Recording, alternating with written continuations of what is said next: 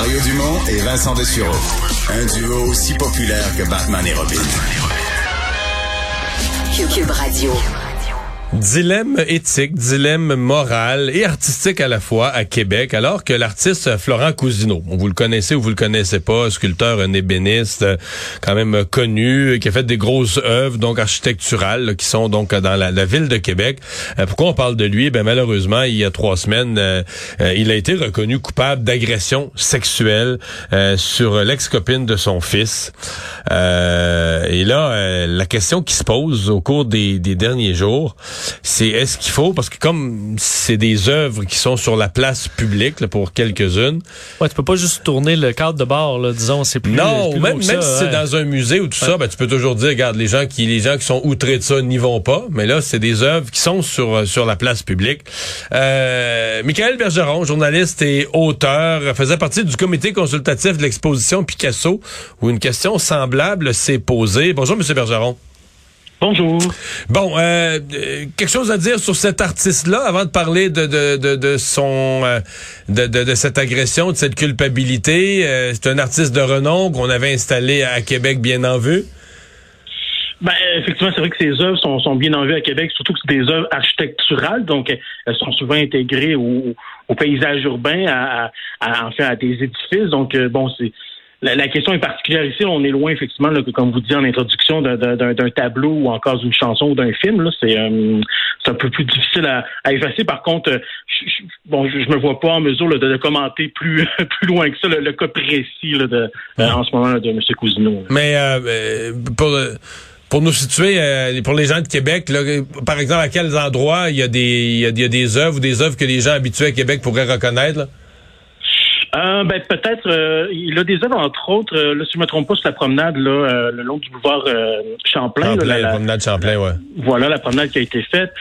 sinon, il est intégré à différents lieux. Là, bon, que ce soit des parcs, par exemple à Vanier. il y a certaines de ses œuvres aussi dans un parc. Parfois, il est carrément intégré à, des édifices aussi. Là, entre autres, dans, dans le quartier Le Bourgneuf, il y a un centre communautaire où bon, une de ses œuvres est, est, est, est carrément intégrée dans l'édifice.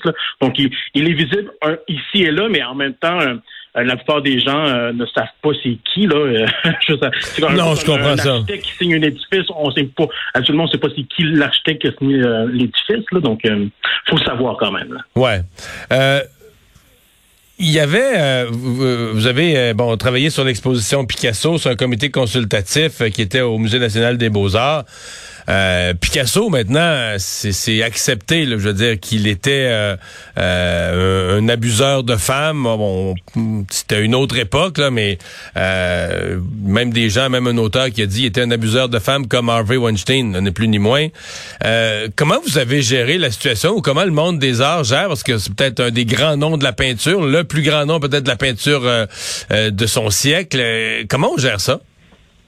Ben, en fait, je crois que le, bon, moi j'ai été approché par le Musée des, national des beaux-arts euh, du Québec, donc c'est eux qui ont qui se sont posé la question effectivement de, comment on traite quelqu'un comme Picasso maintenant, parce qu'à la fois euh, son œuvre euh, est difficile à maintenant à, retirer, ben je veux dire, ou du moins elle fait partie de la culture populaire.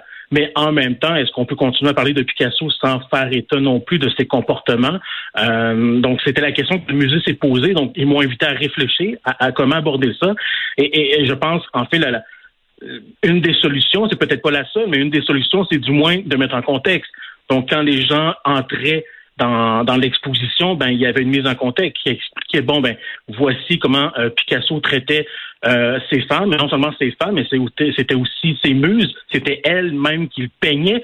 Donc son ses comportements étaient même intrinsèques à son à son processus artistique, donc c'est d'autant plus délicat parce que donc l'œuvre qu'on voit est le fruit de son comportement très violent qu'il avait envers ses femmes.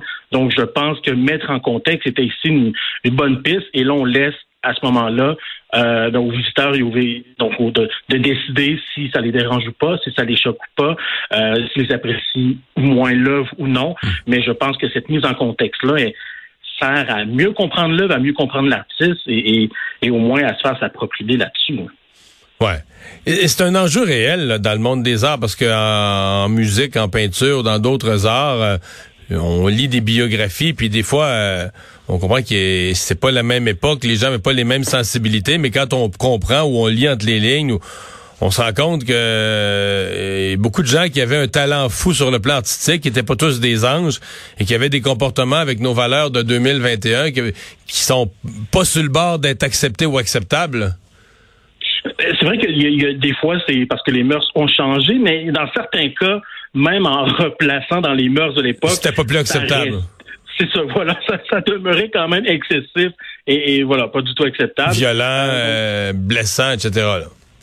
Oui, oui, oui, et, euh, oui, ben voilà. Et puis Picasso en est, un bon exemple. Il, était beaucoup plus violent que son époque ne, pouvait l'être euh, envers les femmes de manière générale. Euh, donc peut-être oui, on peut faire le de, replacer dans l'historique, mais moi je pense, puis vous l'avez mentionné, on s'intéresse en général aux artistes, on, va s'intéresser à leur biographie, donc leur enfance, leur statut social, leur scolarité, leur vie amoureuse. Et moi, je me demande, mais pourquoi à ce moment-là, on ne parlerait pas non plus de, de ces comportements-là? Pourquoi on ne l'aborderait pas? De la même manière qu'on aborde les autres aspects de la vie de l'artiste. Donc, moi, pour moi, c'est si on va avoir vraiment une espèce de compréhension complète de l'artiste, ben, pourquoi le cacher aussi bien l'aborder aussi de la même manière qu'on aborde les autres aspects de sa vie? Hmm. C'est plus compliqué, par exemple, quand on est dans, l'art urbain ou dans l'art euh, public ou euh, parce que bon, dès, dès que c'est dès que c'est fermé à l'intérieur d'une salle, d'une galerie d'art euh, ou même un film, je veux dire ceux qui ceux qui disent moi pas capable, euh, j'encouragerai jamais ça, Picasso peu importe. la personne n'y va pas. Vas-y pas, reste reste en dehors de la salle, va pas voir le film, euh, touche pas. Euh, par contre, une fois que c'est installé sur la place publique, là, la mise en contexte, c'est, je dirais, un, un niveau de complexité, une coche supérieure? Euh, peut pas le traiter de la même façon parce qu'effectivement, puis on peut, tout le monde peut faire le choix d'écouter ou non, par exemple, la pièce euh, musicale d'un artiste qui on apprend qu'il a eu des comportements euh, douteux ou violents. Là, ça fait partie de carrément de l'architecture, du, du, paysage urbain. Donc, ce n'est pas de la même façon, mais en même temps, le traitement n'est pas le même non plus, dans la mesure où, comme je le disais tout à l'heure, on peut passer à côté d'une œuvre architecturale, puis on n'a aucune idée c'est qui qui a signé l'œuvre, euh, on n'a aucune idée c'est qui l'architecte qui est derrière un édifice.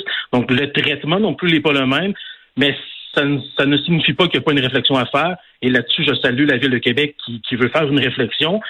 Par contre, j'avoue, quelle est la solution? Je ne sais pas. Est-ce que c'est dans la façon dont on va continuer à parler de l'artiste par la suite?